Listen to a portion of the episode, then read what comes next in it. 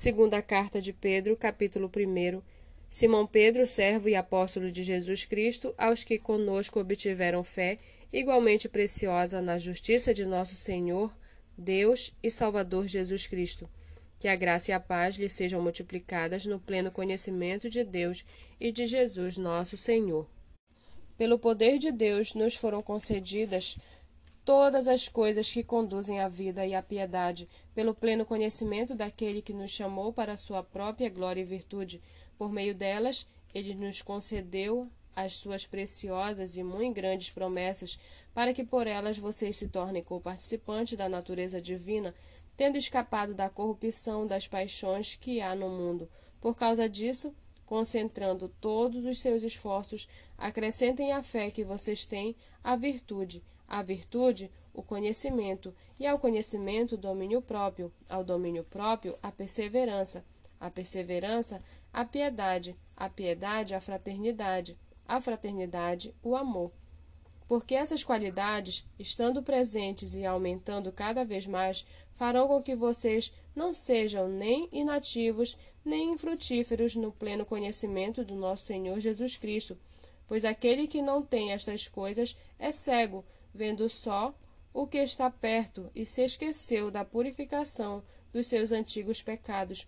Por isso, irmãos, procurem com empenho cada vez maior confirmar a vocação e a eleição de vocês, porque fazendo assim, vocês jamais tropeçarão.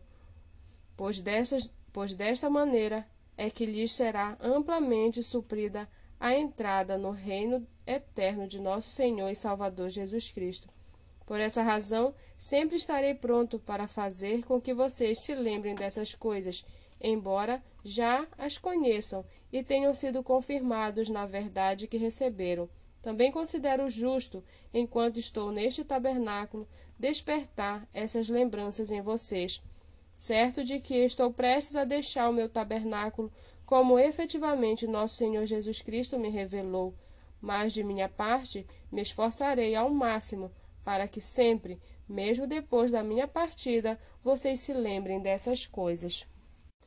Por que não lhe demos a conhecer o poder e a vinda do nosso Senhor Jesus Cristo, segundo fábulas engenhosamente inventadas, mas nós mesmos fomos testemunhas oculares da Sua Majestade?